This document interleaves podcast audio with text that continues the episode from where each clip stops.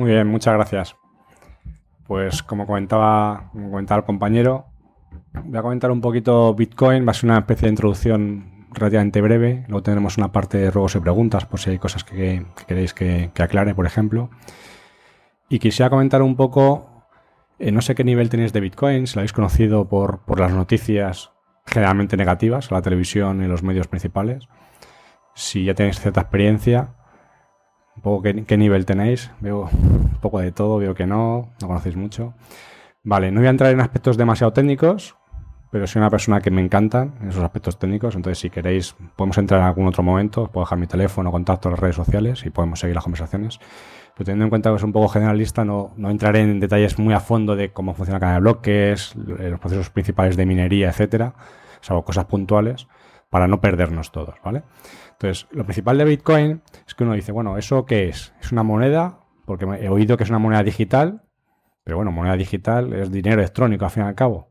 Pero ¿qué de distinto tiene eso frente a una transferencia que yo hago en euros cuando no estoy moviendo los billetes físicamente, sino que muevo son directamente números? Bueno, pues una particularidad importante es que es una moneda digital, cierto, virtual lo llaman a veces, pero lo importante es que es totalmente descentralizado. Es un medio de pago también que es totalmente descentralizado. Cuando antes Jordi dice, bueno, es un sistema P2P. Esto quiere decir que una persona puede enviar pagos a otra, a otra persona directamente sin ningún tipo de intermediarios. Es decir, a diferencia de una transferencia que haces con un banco, no hay una entidad bancaria que es tu propietario de donde está realmente tu dinero depositado. Tú, lanzas la orden de hacer esa transferencia, le llega a otro banco donde está el dinero de otra persona y luego le llegará a la persona. Es decir, ahí hay muchos intermediarios, aparte de cámaras de compensación de por medio, redes como Visa, Mastercard, etcétera. Es decir, no estamos hablando de todo este tipo de, de procesos, sino que realmente aquí es una persona que tiene bitcoins en su cartera, en su móvil, dándole un botón, dándole simplemente un OK, puede enviarle bitcoins a otra persona que está al otro lado del mundo. Y esto es una tecnología bastante potente, porque claro, permite hacer pagos sin ningún tipo de cortapisas.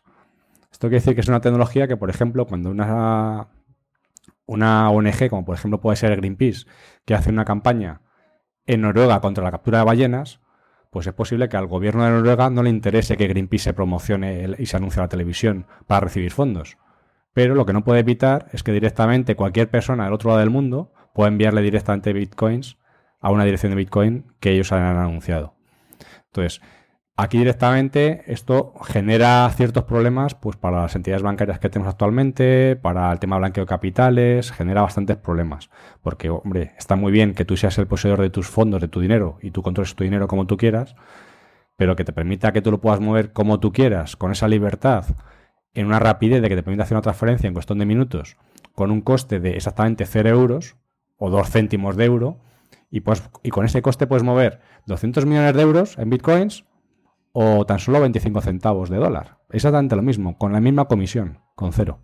Entonces, es una tecnología muy potente, pero por supuesto también tiene su parte oscura, entre comillas, ¿no? Entonces, Bitcoin generalmente lo estamos viendo como solamente el aspecto monetario. Es decir, estamos viendo solamente la parte de la, de la pirámide, la parte del iceberg de arriba, en la que la parte más visible es la parte monetaria. Pero la tecnología sobre la que se sustenta, que es lo que se llama la cadena de bloques, es mucho más. Bitcoin solamente es una utilidad de las muchísimas utilidades que se pueden dar a esa cadena de bloques. Quizás la utilidad más visible, además es una utilidad bastante interesante porque se demuestra que un Bitcoin que hoy en día pues, puede estar entre 215 y 220 euros, y esto fluctúa bastante, pues dices, es capaz de mover dinero en una especie de experimento, es una especie de experimento social, pero que demuestra funcionar, porque ya funcionando unos cuantos años, ha ido adquiriendo valor, empezó valiendo menos de unos pocos centavos de dólar y hoy en día está por encima de 200.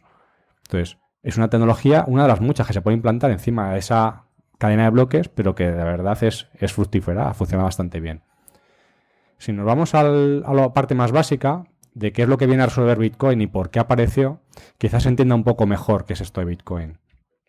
Digamos que los orígenes, hace ya bastante tiempo se lleva intentando buscar el santo grial en Internet, que es el, movimiento de dinero, el equivalente a movimiento de dinero en efectivo, pero con ciertas propiedades, es decir, que sea fácil de transmitir, que sea económico, con comisiones ridículas, que sea muy rápido, que sea seguro, etcétera, etcétera. Y una propiedad importante y es que sea totalmente descentralizado. ¿Con esto qué queremos decir? Pues que, por ejemplo, antes en los inicios, tú puedes tener, por ejemplo, dinero, un buen tipo de dinero, como por ejemplo podría ser el oro en el pasado, en el cual realmente para mantener ese oro físico lo tienes que tener de forma segura, lo tienes que tener en ciertas bóvedas. No lo puedes almacenar fácilmente en lingotes debajo de tu colchón. Entonces al final lo tienes que tener en una especie de banco, una especie de bóveda donde está seguro. ¿Qué es lo que sucede? Claro, a cambio de tener ese dinero, ese oro eh, depositado en lingotes en un banco, a ti lo que te dan realmente es un certificado de depósito, es una titularidad, igual que una participación de un fondo de inversión, pues aquí te dan un título que te dicen que tú eres el propietario de dos lingotes de oro. Pero claro, tú el oro ya no lo tienes, lo tiene tu banco y lo tiene almacenado supuestamente de forma segura. Si tú ahora quieres, quieres vender ese oro o lo quieres comprar a otro usuario, aquí lo que sucede es que si tú quieres vender dos lingotes de tu oro a otro usuario que utiliza el mismo sistema, la misma bóveda, lo que hacen realmente es un cambio de titularidad, donde dice que esos dos lingotes son tuyos, pues ahora te tachan a ti y le ponen a otra persona. Realmente el oro físico no se ha movido, sigue estando guardado en el mismo sitio donde estaba antes. Pero claro, tenemos el siguiente problema, es ese oro, aparte de tener ciertas dificultades como que no es fácilmente divisible, no puedes cerrar lingotes enteros, no es fácilmente divisible en fracciones, en miligramos, etcétera. Aparte de todo esto, sobre todo tienes tu dinero en un sistema centralizado que puede ser un paraíso fiscal, puede ser un país como Suiza, o puede ser que pasado mañana un cierto estado decida intervenirlo. Y si resulta que un cierto estado decide intervenir ese banco, pueden quedarse con ese oro y tú te quedas con unos papelitos equivalente a unos sellos que dicen que tú eres propietario de dos lingotes de oro, que por supuesto nunca recuperarás. Entonces aquí lo que sucede es que un dinero que supuestamente era tuyo, tú te has quedado con un papel que dice que tú eres el propietario de ese oro, pero tú no lo tienes físicamente. Claro, el problema principal que había aquí con ese oro es que había un sitio centralizado que era el que realmente tenía todo el oro, lo tenía guardado. Por tanto, es un sitio fácilmente atacable. Se puede proteger con seguridad física, pero al fin y al cabo es un sitio que está sujeto a intervenciones, a temas legales, a una guerra civil, puede estar sujeto a una guerra mundial, puede haber cantidad de situaciones que pueden alterarlo. Entonces aquí lo que de repente se les ocurrió a ciertas personas fue, ¿cómo podemos tener un sistema que reconozca de quién es la propiedad de un activo, sea ese oro, euros o lo que sea, que no se pueda manipular fácilmente, o sea, que sea bastante incorrompible y sobre todo que esté descentralizado. Descentralizado quiere decir que no haya una entidad central, como un Banco Central Europeo, por ejemplo, que pueda determinar cuánto dinero en euros va a haber en un momento dado, con un señor con una palanca detrás que decide que ahora va a haber más dinero, más euros o menos. No hay esta potestad. Y sobre todo que esté seguro, ¿no? Y ahí es justamente cuando entra Bitcoin. Lo que te dicen es, Bitcoin lo puedes considerar como, no es nada más que un libro de registro muy grande en el que se dice quién es el propietario de un activo que se llaman bitcoins, que en principio no valen nada. En los orígenes, un bitcoin no vale absolutamente nada. Pero se decía que tú eres el poseedor de ese bitcoin porque con una clave secreta, una frase, una contraseña, eres capaz de acceder a esos bitcoins. Y puedes demostrar ante todos los demás que tú eres la única persona que puedes acceder a esos fondos. Y cuando yo como propietario de una serie de bitcoins decido transferirlos a otra persona, puedo demostrar que los ha transferido y todos los demás automáticamente pueden comprobarlo. Y ese todos los demás quiere decir, no hay un ente central, en este caso un banco, que dice, a ver, tú tienes dos lingotes o usted no tiene estos dos lingotes, los tiene fulanito. Pero claro, si decide que en vez de tener yo dos lingotes, yo solamente tengo uno, pues tengo un gran problema, porque yo no puedo justificarlo de ninguna otra forma. Hay una entidad central que determina si esa propiedad es mía o no. Aquí de repente con Bitcoin lo que sucede es al revés. Es, yo tengo una propiedad que todos los demás pueden demostrar que efectivamente me pertenece porque yo soy capaz de demostrar ante ellos que yo tengo acceso a esos bitcoins y cuando yo la transfiero, todos automáticamente pueden comprobar fácilmente, de forma matemática, con criptografía, pueden comprobar que yo los he transferido. Por tanto, yo dejo de ser el propietario de estos bitcoins y ya esos bitcoins los tiene otra persona. Eso, al fin y al cabo, se queda registrado en un libro mayor, que es lo que se llama la cadena de bloques, y ese libro mayor tiene toda la todas las transacciones que se han realizado en bitcoins desde los orígenes de, Bitcoin. Es decir, del año 2009, desde el 3 de enero que empezó Bitcoin, desde ese bloque Génesis hasta hoy en día, todas las transferencias que se han hecho en bitcoins desde un sitio a otro están absolutamente registradas. Y todas las que se hagan en un futuro seguirán siendo registradas ahí. Y lo bueno que tiene es que ese libro de bloques, ese, ese libro mayor, no está en un ordenador o en dos. Están absolutamente todos los ordenadores que deciden utilizar esta moneda.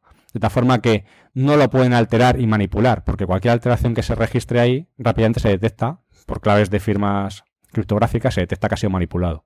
De tal forma que se puede saber que esos bitcoins estaban ahí en esa fecha y el, propietario era fulanito o menganito. Y además hay otra propiedad interesante y es que en bitcoin sabemos que cuando vamos a enviar dinero en modo transferencia, desde una dirección a otra dirección, es como enviar de una cuenta bancaria a otra cuenta bancaria, podemos saber que los fondos, los bitcoins originales estaban en tal dirección de origen y que han llegado a la dirección de destino X. Pero no necesariamente tenemos por qué saber quién es el propietario que está detrás, la identidad de la persona que está detrás de una dirección A o una dirección B. Es decir, si queremos, por ejemplo, somos una ONG, podemos dar podemos de una forma muy transparente podemos decir, vamos a publicar todas las transferencias que nosotros recibimos, todos los proveedores con los cuales trabajamos, todas las entradas de fondos que tenemos y todas las salidas de fondos que tenemos. Y se va a ver al minuto cada uno, cada uno del cada una, cada una de las partes del dinero que estamos recibiendo, que estamos sacando. Pero por otro lado, si no queremos dar esa visibilidad y no queremos ser tan transparentes, podemos hacer envíos de dinero en los que se vea que una desde una dirección de origen salen fondos, salen bitcoins a otra dirección de destino, pero nadie sepa a quién pertenecen ni esos fondos de origen a esos fondos de destino. Esto es algo peligroso también. Es decir, aquí cada vez que estamos hablando de blanqueo de dinero, SEPLA, conoce a tu cliente, normativas de este estilo en banca, pues esto asusta, porque claro, de repente que tengas la posibilidad de poder enviar cantidades de dinero relativamente pequeñas o relativamente grandes a tiro de un clic en una tablet, en un móvil, en un portátil, pues asusta. Es decir, sin intermediarios. Y además tiene, tiene una propiedad y es que no lo pueden manipular. Es decir, esa cadena de registro, esa cadena de bloques, donde tienes todas las transacciones, pone todas las transacciones que están realizando y no se pueden manipular. Es como un libro en el cual cada página está escrita en piedra y cuando pasa X tiempo se pasa a una nueva página y se puede escribir otra. Pero todo lo que está escrito ahí se queda guardado para la historia de la historia, para los tiempos de los tiempos. Eso es bueno y malo. Tiene guardamos un histórico que otra vez se ha producido, pero también tiene la ventaja de que es perfectamente auditable. Entonces, Bitcoin tiene estas propiedades que son interesantes. Por ejemplo, cuando estamos usando un fondo de inversión, por hacer una analogía un poco con, Leandro, que es gestor de fondos de, inversión, cuando operamos con un fondo de inversión, al fin y al cabo, nosotros lo que hacemos es compramos participaciones de ese, de ese fondo en particular. Realmente estamos contactando con una gestora, que son los que compran las acciones que ellos consideran que son las más interesantes en cada momento, y a su vez esas acciones, aunque nosotros seamos el titular, las tienen que depositar en una entidad tercera. ¿Por qué? Pues porque por normativa no fiamos de que el propio gestor, la propia gestora, sea la misma que guarde los fondos y se pueda quedar con ese dinero. Por un tema de desconfianza, obligamos a que la gestora y, el la entidad depositaria sean distintas. Puede ser, grupo, puede ser incluso el mismo grupo bancario, pero no, tiene por qué, pero no puede ser la misma empresa. Entonces, aquí lo que sucede en este caso es, tenemos una gestora que aparte de comprar y vender eh, acciones en un momento dado, stocks, etcétera, lo que está haciendo es un trabajo de contabilidad bestial, porque está diciendo, aquí me han llegado tres inscripciones nuevas de un fondo, que me están, hay tres partícipes que quieren entrar al fondo, compran X acciones, hay gente que quiere hacer un traspaso un reembolso de este fondo y tiene que llevar una contabilidad de cuánto dinero nuevo entra al fondo, cuánto dinero sale, en qué momento, en qué fecha, en qué proporción, etcétera, etcétera. Toda esta contabilidad, por supuesto, es manual, luego tiene que estar auditada por terceras empresas, etcétera, etcétera. Hay una entidad reguladora, CNMV, etcétera, etcétera. Claro, aquí de repente en Bitcoin dices, ¿toda esta parte la podemos automatizar? Y es, por supuesto. Podemos tener totalmente automatizada toda la contabilidad de todos los fondos que entran, todos los fondos que salen, en qué momento ha sido, hacia dónde, de dónde han venido, hacia dónde han ido, etcétera, etcétera. Totalmente automático. Y no lo puedes falsificar. Entonces, te da una serie de ventajas bastante, bastante importantes. Bitcoin, quizá para entenderlo fácilmente y no asociarlo tanto a la parte económica, que quizás es la que nos dificulta un poco porque contamina para entender el concepto original de, Bitcoin, podemos considerar, por ejemplo, que los primeros Bitcoin no valían nada. Cuando digo no valían nada, quiere decir que no valen ni siquiera un centavo de dólar, ni un centavo de euro, ni un céntimo de euro. Eran equivalente, por ejemplo, a un me gusta en unas redes sociales, como puede ser en Twitter, un retweet, un me gusta en Facebook, en Google Plus, etcétera con ciertas particularidades. Es decir, cada usuario de las redes sociales, por ejemplo, se le conceden 5 me gustas, 5 likes y nada más que 5, por tanto son escasos. Y cuando tú vas a dar un cierto contenido que te ha gustado, que te ha resultado interesante, vas a dar un me gusta, pues vas a tener bastante en cuenta si lo vas a dar a este contenido o no, porque claro, si lo das, se te gasta. Antes tenía 5 y si das un me gusta aquí, ahora vas a, pasar a tener tan solo 4. Entonces, son escasos. Y además, tiene ciertas propiedades y es que son infalsificables. Es, decir, el resto de la gente puede comprobar cuando tú has dado un me gusta en Facebook, a dar el contenido, la gente lo puede ver, pero además saben que solamente has sido tú el que has podido hacerlo. Ninguna otra persona. Nadie te puede haber suplantado para dar ese me gusta. Por tanto, son escasos, son infalsificables. Y bueno, si quisiéramos tener algún me gusta más, pues en una especie de mercado libre, pues hombre, podrías comprar alguna, algún amiguete, le podrías comprar algún me gusta más, pero te lo va a vender, aunque sean por dos, por dos cafés, te va a vender tres me gustas. No van a valer nada. Así que puedes comprar incluso por tres cafés, puedes comprar 50 me gustas, pero siguen siendo, siguen siendo escasos. Por tanto, el tener una propiedad de tener algo que es infalsificable, que se sabe que es tuyo, que puedes demostrar la autenticidad de que has sido tú el que has dado el me gusta, que además son escasos y quieres comprar alguno más, como no hay, no hay más que una cantidad finita, los tienes que comprar otras personas que los tienen y por tanto esas personas te lo querrán medio vender, aunque sea por un favor de un café, al final llega un momento que empiezan a adquirir un cierto valor. Y ese valor pues puede ser de que tan solo voy a comprar por lotes de 50 me gustas, voy a comprar 50 por un café. Pero llega un momento que al final van adquiriendo cierto valor, porque claro, esos me gustas parece ser que tienen cierta labor social que a la gente le gusta, los quiere, los aprecia. Por tanto, lo que empezó siendo una especie de experimento social, y esos me gustas se daban únicamente a los desarrolladores de propia Bitcoin, cuando tenían una idea genial que a la gente le gustaba y le daban un me gusta, pues llega un momento que empiezan a apreciarse. Y se dan cuenta a la gente de que solamente se dan los bitcoins cuando realmente la idea que hay detrás es genial.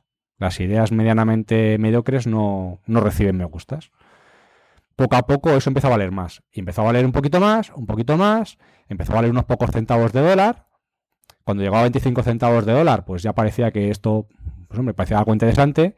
Por supuesto, había sus detractores que decían que, hombre, nunca un Bitcoin llegará a valer algo como un dólar, porque un dólar es una moneda fuerte, una moneda real, que se utiliza para comprar, para pagar impuestos, y por tanto un Bitcoin nunca llegará a valer un dólar. Por supuesto, llegó a valer más de un dólar, más de 10, más de 30 y hasta por encima de 200. ¿Vale? Entonces, lo que quiero decir es que algo que aparentemente no tenía valor, cuando la gente ve que tiene ciertas propiedades, le concede, le concede ese valor no es un valor intrínseco, es como discutir el valor intrínseco del oro.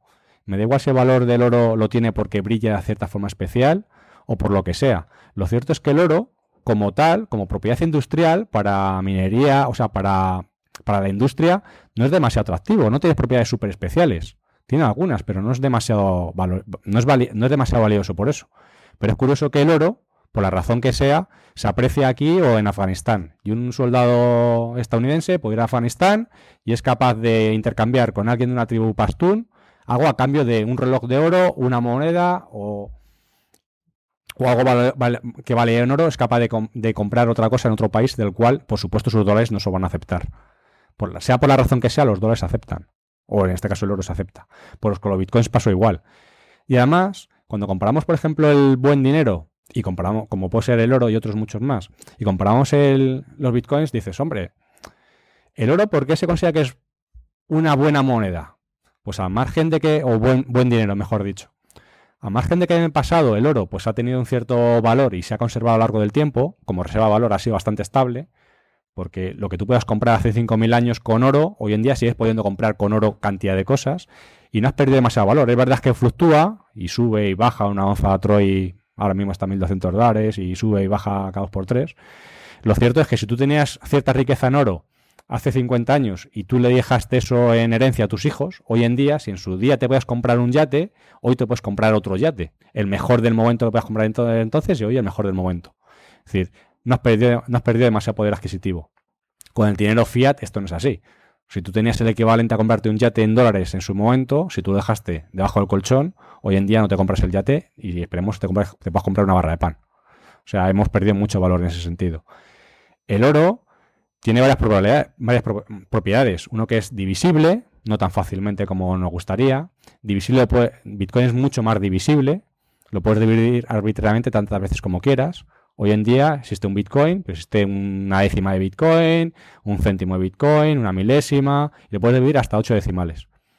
Pero esto es algo arbitrario. Si pasado mañana un Bitcoin valiera muchísimo más, pues podemos decidir que en vez de tener ocho decimales tan solo, podemos tener pues 20 decimales. Y lo que hoy llamamos un Bitcoin, pues pasado mañana llamaremos otra unidad a una unidad mucho más pequeña. Por tanto, es divisible todo lo que queramos. Además, mover el oro es costoso, pesa, es difícil, etcétera, etcétera mover en Bitcoin, lo llevas aquí, en una Brain Wallet, lo llevas con una contraseña en tu cabeza, lo llevas en un pendrive, lo llevas en una hoja impresa, lo llevas en un llaverito escrito con una clave privada de un código QR así, lo puedes llevar en tu portátil, lo puedes tener cifrado en, la nube, en Dropbox, en donde quieras, o sea, puedes tener en 50.000 sitios. Es muy fácil de transportar. Es mucho más eficiente. Las comisiones que tú pagas con Bitcoin, estamos hablando, como comentaba antes, que puedes hacer un micropago de me puedo comprar un llaverito en Estados Unidos, que a lo mejor me cuesta a través de PayPal, me cuesta 3 dólares el llavero y con PayPal le pago dos y medio más. Por tanto, más que micropago, estoy sufragando a PayPal en este caso. Pero eso mismo, si lo pago con bitcoins, puedo pagarlo con exactamente 0 dólares de comisión. Por tanto, me compro el llavero de 2 dólares y medio y punto, no pago comisiones adicionales. Pero eso lo puedo hacer para un micropago, una cosa que vale muy poquito, puede valer centavos nada más de dólar o céntimos de euro, o lo puedo hacer para comprarme algo que puede valer pues una propiedad como un chalet o un coche o cosas relativamente costosas, con esa determinada comisión. Y a diferencia de lo que tarda una, lo que tarda una transferencia, esa transferencia mía en bitcoins la hago y llega en minutos. En cuestión de segundos se ve aparecer por la red y en cuestión de minutos está confirmado. En una hora tengo la seguridad de que esa transferencia ha llegado. Y me da igual si esa transferencia la hago desde aquí a un país europeo a través de SEPA, a través del sistema SWIFT, a través del sistema que comparto con, los americanos en Estados Unidos, o incluso lo hago un tío que vive en la India, que por supuesto no soy capaz de enviarle en rupias indias, pero sí le puedo enviar dinero en bitcoins, lo mismo que tarda en enviar un correo. Es tan simple como enviar un correo electrónico. Entonces, en su día, correos, correos postal, pues funcionaba enviando cartas. Cuando llegó correo electrónico, pues ahora parece ser que correos se dedican a otras muchas cosas. Siguen haciendo parte de su negocio, pero ahora ya cualquier persona puede enviar un correo electrónico a cualquier otra parte, a otra, cualquier otra persona al otro lado del mundo con igualdad de facilidad. Pues Bitcoin viene a suponer justamente esto. Bitcoin es el Internet del dinero. Te permite enviar dinero a un simple clic, a un simple dar a un enviar. Es así de simple. Con comisiones ridículas y con total independencia. Y además tiene una propiedad interesante también que no he comentado, y es que al igual que por ejemplo el oro, el oro si se valora es porque al fin y al cabo es un material precioso, es un material finito, hay el que hay en el mundo y no hay más. Es decir, es un elemento químico puro, no se puede fabricar, todavía no somos capaces de convertir el, el plomo en, oro. Entonces, hay el oro que hay, y es verdad que minándolo en minería de, en minería de oro se puede extraer un poco más y a lo largo del año se extrae aproximadamente un, un 1% y medio más cada año hay un 1,5% más. Pero extraer ese oro, lo mismo que ocurre con el petróleo, es costoso. Requiere cierta energía. Por lo tanto, el que hay una cantidad finita tiene una cierta seguridad de que tu dinero se va a evaluar. Pero claro, si resulta que tuviéramos, por ejemplo, 4.000 onzas de oro en el mundo, nada más, y automáticamente descubriéramos en nuevas minas de oro que hay otras 4.000 onzas más, automáticamente lo que tú tienes en ese oro automáticamente vale la mitad se acaba de evaluar justamente la mitad, automáticamente. Tendríamos un gran problema. Con algo como el oro no sucede. ¿Por qué? Porque está limitado por la propia naturaleza. Hay el que hay y no es difícil, no es fácil de poder extraer. Con Bitcoin se ha intentado limitar justamente esto, llamar de una forma matemática. Pues se ha determinado que hay una cantidad finita. 21 millones de Bitcoin, cerca de 21 millones. No exactamente 21 millones, pero casi. Da igual que sean 21 millones de Bitcoins. Y digamos, hombre, pero si la población de la Tierra es seis mil y pico millones, casi siete mil millones de personas, 21 millones no dan para todos. Aquí hay gente se casa en un Bitcoin. Y es claro, por supuesto, o hay gente que se casa en un Bitcoin. Es que puedes tener una fracción muy, muy pequeña de Bitcoin. Y como se puede dividir tantas veces como quieras, no hay problema. Lo único que sucede es que toda la riqueza que hay en la Tierra se puede dividir a la fracción que tú quieras correspondiente a Bitcoin a 0,0000 no sé cuántos Bitcoins. Por supuesto, un Bitcoin no valdrá en aquel momento, si tiene éxito, no valdrá 200 euros. Valdrá varios trillones, si fuera así. ¿vale? En un escenario más, más razonable, no tan exagerado, simplemente si consideramos con 5% el comercio mundial que se mueve hoy en día en comercio electrónico a través de un sistema como PayPal, como PayPal, que no es nada del otro mundo, o como Western Union, lo que se mueve en remesas, se moviera en Bitcoin, seguramente un Bitcoin valdría bastantes miles de euros ya. ¿vale? Por lo tanto, no es un escenario tan, tan radical de pensar. El que haya esta cantidad finita es importante porque, como sabemos que no va a haber más de esos 21 millones, no va a haber esa evaluación. Y además, en Bitcoin otra cosa importante es que las reglas de juego se conocen de antemano. Se sabe que hoy en día hay X Bitcoins, vamos por 14 millones y pico más o menos. Sabemos cuántos Bitcoins había una fecha dada en el calendario. Sabemos cuántos Bitcoins va a haber exactamente en otra fecha dada en el calendario. Por tanto, se sabe cuál es el ratio de, acuñamiento de moneda, de acuñación. Sabemos cuántos Bitcoins hay, cuántos va a haber. Por tanto, de las dos partes de la ecuación, de oferta y demanda, si bien la parte de la demanda no la conocemos, la parte de la oferta es perfectamente conocible. Y a diferencia de un banco central, como decía, aquí no tenemos a un Mario Draghi ni, bueno, la Reserva Federal a Janet Yellen. No hay nadie, un equipo de gente lista e inteligente que determina cuál es la política económica más aceptada o más acertada en cada momento. Pero eso quiere decir que, por ejemplo, el amigo Mario Draghi no puede evaluar tu moneda del euro en cuestión de dos meses, como pasó de noviembre a enero de este año, un 25%. De forma que tú antes, por ejemplo, con euros comprabas 1,35 dólares con un solo euro. Y en ese plazo pasó a valer 1,05. Es decir, estamos hablando de un 25% prácticamente, un veintitantos por ciento de evaluación. Quiere decir, automáticamente en dos meses, todos europeos que vamos a comprar petróleo para importar, porque necesitamos consumir gasolina, entre otras muchas cosas, vamos a tener un 25% menos de poder adquisitivo para poderlo hacer. Por la decisión de un grupo de personas o una persona muy inteligente que, que determina esa política. Que puede ser acertada o no, no, no lo niego. No digo que pueda ser una política no acertada. Pero estamos en manos de una serie de personas que deciden qué es lo que va a hacer con nuestro dinero. Si lo hay que devaluar, si hay que subir los tipos de interés o hay que bajarlos. Y aquí en Bitcoin la economía es mucho más simple. Aquí es, estas son las reglas del juego, se sabe cuántos Bitcoins va a haber y cómo se van a ir acuñando. De tal forma que toda esa parte está protegido. De hecho, es una economía deflacionaria. Actualmente se siguen imprimiendo bitcoins, se siguen acuñando, se siguen creando, por tanto sigue habiendo inflación, alrededor de un 12,5% al año, por tanto es bestial, estamos en las fases iniciales todavía. Pero va a haber bitcoins hasta que lleguemos a los 21 millones, es una, es una subida asintótica y poco a poco vamos a ir alcanzando esa cuota y no se alcanzará los 21 millones hasta el año 2140, lo cual no quita que los próximos años, en muy poquitos años, tengamos casi los 20 millones de los 21, o sea, tengamos casi todas las monedas ya acuñadas. Pero va a llegar un momento que cuando no haya más bitcoins, hay los que hay, la economía es totalmente inflacionaria. Quiere decir que no hay subida de precios. Es decir, si tú tienes un bitcoin, como no va a haber más, no van a imprimirte más, los bitcoins que tú tengas valen lo que valen, pero no se van a devaluar simplemente porque alguien decida que va a imprimir más. Entonces tienes una cierta protección frente a la inflación. Esto es un escenario curioso, es un experimento. No digo que sea bueno ni malo, o sea, aquí no digo que sea mejor un escenario deflacionista. De hecho, cada vez que oímos hablar a los bancos centrales, les asusta el escenario deflacionista, un, escenario deflacionario. Yo, sinceramente, creo que no es tan malo. De hecho, para el consumidor particular creo que es bastante positivo. Un, escenario incluso negativo de tipos, no solamente un 0 o de aquí al 2% lo consideran que es saludable, una inflación de un 2%. A mí me llama la atención porque llaman aceptable o saludable un 2% de inflación cuando es un robo a la población directamente.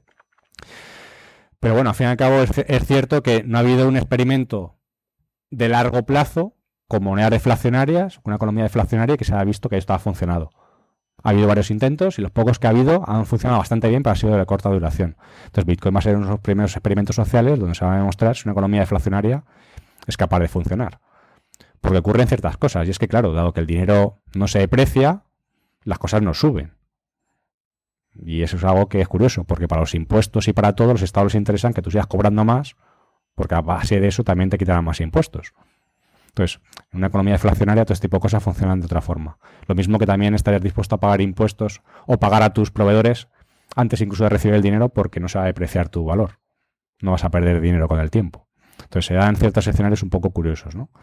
Pero digamos que en Bitcoin tenemos todas las propiedades buenas del buen dinero es divisible, es fungible, es decir, todos los bitcoins son iguales, exactamente iguales, igual que un gramo de oro de la India es igual que un gramo de oro de China, porque es un metal puro y con la misma aleación, o sea, sin, con pureza al 100%, es exactamente igual, pues en Bitcoin es exactamente igual. Entonces tienes dos propiedades idénticas que tienes con el oro, o con buen dinero, digo el oro porque es un buen dinero, no es el dinero fiat que estamos acostumbrados, la moneda fiduciaria, pero aparte de eso tenemos otras muchas más interesantes. Y es que como comentaba es mucho más eficiente para realizar transacciones electrónicas, te da un cierto grado de anonimato, de pseudo anonimato muchísimo mayor y una libertad de esa transparencia que tú quieres dar sea totalmente regulable. Si tú quieres ser totalmente transparente con el dinero que tú recibes en bitcoins, lo puedes ser. Tú quieres ser una ONG y publicarlo absolutamente todo, lo puedes hacer. Si no quieres ser transparente, pues puedes evitarlo completamente. Tened en cuenta que Bitcoin lo que intentó también es copiar un poco al sistema de cómo funciona el dinero metálico. Con el dinero metálico yo doy 50 euros a una persona y no se quedan muchas trazas de que yo he dado esos 50 euros a esa persona. Eso se queda entre esa persona y yo. Pero no se queda registrado en 50 sitios. Cuando empezamos a utilizar las tarjetas de crédito, las transferencias electrónicas y demás, sin que nadie nos preguntara, automáticamente fuimos renunciando a una parte importante, que en este caso es la privacidad. Absolutamente todo lo que estamos haciendo cuando pagamos una tarjeta de crédito, cuando hacemos una transferencia electrónica, se queda registrado. Para lo bueno para lo malo. Esto con el dinero efectivo no lo teníamos. Y Bitcoin pretende que parte de esas características lo tengamos también con Bitcoin. Si pretende que sea tan fácil y tan, anónimo, y tan anónimo pagar con Bitcoins como lo es con dinero efectivo, y que además, a diferencia del dinero efectivo, puedes pagar a otro lado del mundo, es decir, que sea electrónico. Lo mismo que tienes con dinero efectivo, pero que yo pueda coger y esos billetes los puedo transportar directamente al otro lado del mundo. Pretende hacer esas dos partes. Y lo hace razonablemente bien. No es anónimo 100%, hay que hacer ciertas cosas para tener un grado de anonimato bastante alto, pero te da un grado de pseudo-anonimato o de privacidad bastante razonable. Y es súper eficiente. Súper eficiente quiere decir pues que lo mismo que comentaba antes, de que hacer una transferencia al otro lado del mundo te puede tardar varios días y te cobran unas comisiones de 25 dólares por cualquier envío que hagas, y aparte unas cantidades mínimas y etcétera, etcétera, y con, cambios de moneda, etcétera, con Bitcoin puedes hacer eso por un coste de 2 centavos. Entonces, y lo haces en, en cuestión de minutos. Entonces, tienes una serie de propiedades interesantes. Bitcoin no es nada más que registrar quién es el propietario del acceso a esos bitcoins. O sea, un bitcoin, curiosamente, no es nada más que información. Siempre se dice que la información es poder, ¿no? Bueno, pues Bitcoin aquí es un número aleatorio de 256 bits. Es decir, un número muy grande, muy grande, muy grande, que no nos cabe la cabeza para entenderlo, pero es un número aleatorio. Y ese número aleatorio, que se genera al azar, alguna persona tiene acceso a ese número. Y le hemos concedido simplemente que tiene un cierto valor. Y esto es por consenso, nada más. Hemos dicho, dado que ese número que tú le reconozcas así de primera vista es casi imposible, tiene ciertas propiedades, pero que tú le reconozcas así de a simple vista, bastante imposible, hemos determinado que la persona que tenga acceso a esos bitcoins es el propietario de esos bitcoins. Y lo único que hacemos es transferir esos bitcoins. Entonces, una vez que hemos dicho que esta persona es el, que tiene acceso a esos bitcoins, lo que hace es simplemente moverlos. Y lo que se queda registrado constantemente es quién tiene los bitcoins originalmente, quién los encontró, quién los minó, quién los acuñó, en definitiva. Y a partir de ese momento, cada transferencia que se haga de bitcoin se queda registrada y se puede seguir la traza perfectamente de dónde se registraron y ahora quién los tiene, quién tiene acceso a esos bitcoins. No es nada más que eso, es un libro de registro, libro de registro bestial, con la propiedad interesante que no se puede manipular. Es decir, para proteger la red de Bitcoin hay miles de ordenadores funcionando, una potencia de cálculo bestial que protege la red de Bitcoin ante todo tipo de manipulaciones. Y cuando digo una potencia de cálculo bestial, Quiere decir que si cogemos los 500 ordenadores más potentes del mundo, la lista top500.org, que se dedican a ordenadores a predicción del tiempo, a temas de bombas nucleares, etcétera, etcétera. Todos estos 500 ordenadores más potentes del mundo, los juntamos todos y no tienen ni la milésima parte de la, capacidad de la potencia que tienen todos los ordenadores que están actualmente funcionando en la red de Bitcoin. Es prácticamente imposible poder atacar por ahí. Y lo que hacen es actuar como notarios. Es decir, cuando yo, por ejemplo, envío un, cojo un billete de 50 euros lo tengo aquí en la mano y se lo, se lo entrego aquí a Kim, es como si todos que estáis aquí presentes firmarais diciendo, efectivamente, yo tenía un billete de 50 euros, le comprobáis, cada uno de vosotros le vais viendo que es un billete auténtico, todas las medidas de seguridad, y ahora ese billete se lo acabo de dar a Kim. Y ahora el nuevo propietario es Kim. Por tanto, ya, yo ya no puedo gastar y ahora ya lo podrá gastar él. Y vosotros automáticamente estáis haciendo, actuando como notarios. Esa red que protege Bitcoin hace justamente esto. Pero con ciertas propiedades. Y es, no tienen por qué conocer cuál es mi identidad, no tienen por qué conocer la identidad de Kim, lo que sí que saben es que yo era el dueño original de esos 50 euros, sí que saben que esos 50 euros eran auténticos, se puede demostrar y no se pueden falsificar, y ahora el nuevo propietario va a ser él. Es decir, no conoces quién es el origen, no conoces quién es el destino, pero en cambio sí que puedes autenticar la transacción y asegurar de que se ha realizado. Son características que de alguna forma tenemos que conocer. Por ejemplo, con el voto electrónico, que hemos tenido lecciones recientemente, si quisiéramos tener el voto electrónico y que esto funcionara bien, tenemos que tener la propiedad de que una persona pudiera votar desde su casa con simplemente el DNI electrónico, cosa que a día de hoy no se puede hacer, por desgracia, porque no solamente vale que autentiques que tú eres el propietario, que tú eres tal persona y por tanto tú eres de capacidad de voto, de que es mayor de edad, etcétera, etcétera. No solamente vale eso. Tiene que ser que yo pueda demostrar que yo soy una persona que puede votar, ¿de acuerdo? Tiene que ser que yo dé mi voto, pero mi voto tiene que ser privado, no lo puede ver el resto del mundo, por tanto tiene que estar cifrado.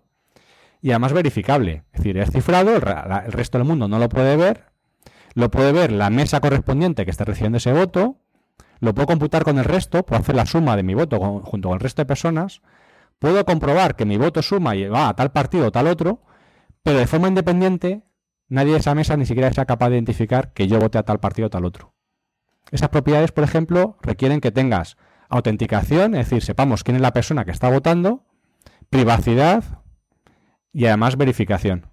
Decir, que puedas verificar fácilmente de que efectivamente ese voto se ha contabilizado y ese, ese es tu voto y no es el de otra persona. En Bitcoin tenemos justamente esto. Es decir, con Bitcoin se pueden construir sistemas de este estilo. Son propiedades que realmente necesitamos. Para enviar dinero de un lado al otro, a día de hoy la única forma de hacerlo es siempre que las personas estén totalmente identificadas. Hay terceras partes que estén verificando constantemente que las personas están autorizadas para enviar dinero y solamente si tienen autorización lo puedan hacer.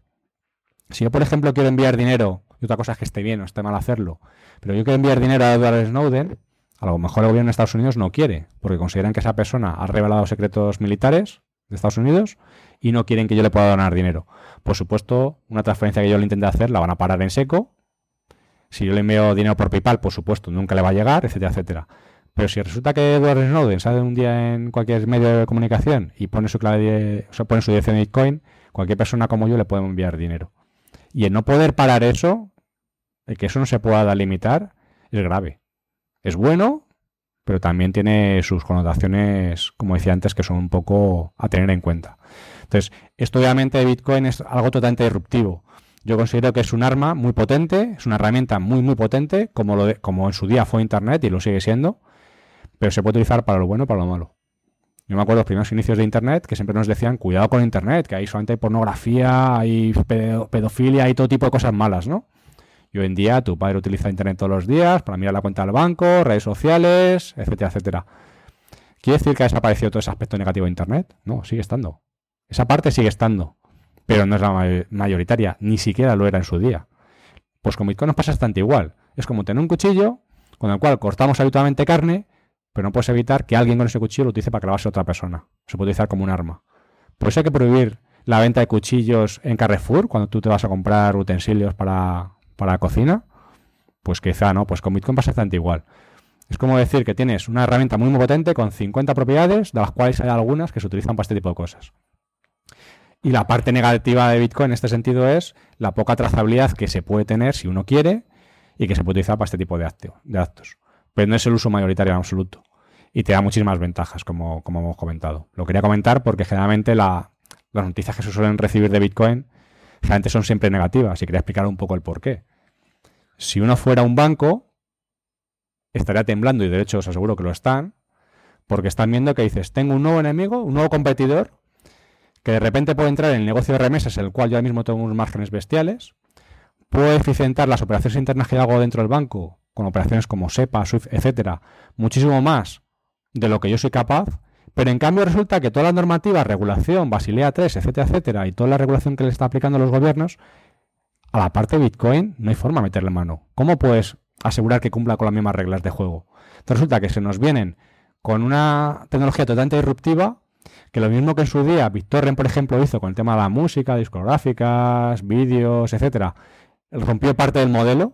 Ahora de repente viene una disrupción bastante grande que llega a la banca, que llega sin llegar, sin llegar a, la, a la banca siglos, porque la banca sigue funcionando un medio, digamos, de una forma bastante tradicional desde hace muchísimos siglos, prácticamente la Edad Media. Hemos, hemos cambiado muy poquito. Y de repente viene algo que es totalmente rompedor. Y esta irrupción, por primera vez, llega a las masas y llega a los extremos, de tal forma que la innovación se produce en los extremos. Ya no solamente son unos pocos, unos pocos, unas pocas personas potentes que tienen el control y que deciden cómo se mueve el dinero, cómo se crea, cómo se destruye, cuáles son los tipos de interés que se pagan, etcétera, etcétera, y tienen el control de una economía de las personas, es decir, al fin y al cabo el trabajo de las personas que están haciendo se pagan en, esa moneda, sino que de repente ahora dejamos que se democratice completamente el dinero y las personas tengan la libertad completamente para utilizar su dinero como ellos quieran, sin que nadie más les pueda poner cortapisas. Entonces es algo que, como digo, rompe. Es como acabamos de inventar la imprenta y lo sentimos mucho, pero la imprenta ya está inventada y ahora la gente puede empezar a, leer la Biblia, pero no solamente en latín. La puede empezar a leer en su lengua al romance y por tanto puede empezar a interpretarla. Coño, pues se me ocurre que lo primero que hay que hacer será quemar a Gutenberg, porque ese invento fue tan revolucionario que por el hecho de que la Biblia se pueda empezar a leer en la lengua romance, la gente puede empezar a interpretarlo, empieza a poner en duda ciertos dogmas de fe que hasta entonces no existían, porque solamente el clero tenía acceso a ese conocimiento. Pues aquí ocurre algo parecido. Ahora de repente, el que haya monedas como esta, criptográfica, con mucha más seguridad que lo que te da el dinero fiat, con todo este tipo de propiedades, empieza a ponerte en duda que el sistema de reserva fraccionaria, el sistema de deuda que constantemente sigue sumando, sumando, los ciclos económicos de deuda, otra vez crisis, otra vez boom económico, otra vez crisis, etcétera, funcionen como funcionan, empiezas a poner en duda todo esto. Y cuando empiezas a tener alternativas y te das cuenta que funcionan mucho mejor, entonces es cuando uno empieza a romper los esquemas. Y luego, Bitcoin, cuando uno empieza a entenderlo, la clave para saber si lo ha entendido o no lo ha entendido, y obviamente no espero que hoy ya se os encienda ese clic, es cuando uno de repente se enciende el clic y empieza a descubrir que, hostia, eh, este invento es totalmente revolucionario, o sea, te cambia todo. Empiezas a ver que cuando uno saca dinero de un cajero normal y corriente, empiezas a verlo como si eso fuera del siglo pasado. Es como transportar el dinero de las diligencias, porque uno tenía que, transportarse desde la costa este de Estados Unidos hasta San Francisco y tenía que ir con sus pertenencias y con su diligencia, con su dinero físico a llevarlo allí. Pues ahora tú vas a sacar dinero de un cajero, dinero que por supuesto fue más digital que los bitcoins, más virtual, porque existe tan solo un 3% en moneda impresa, el resto son unos y ceros, como lo mismo que los bitcoins que utilizamos todos los días.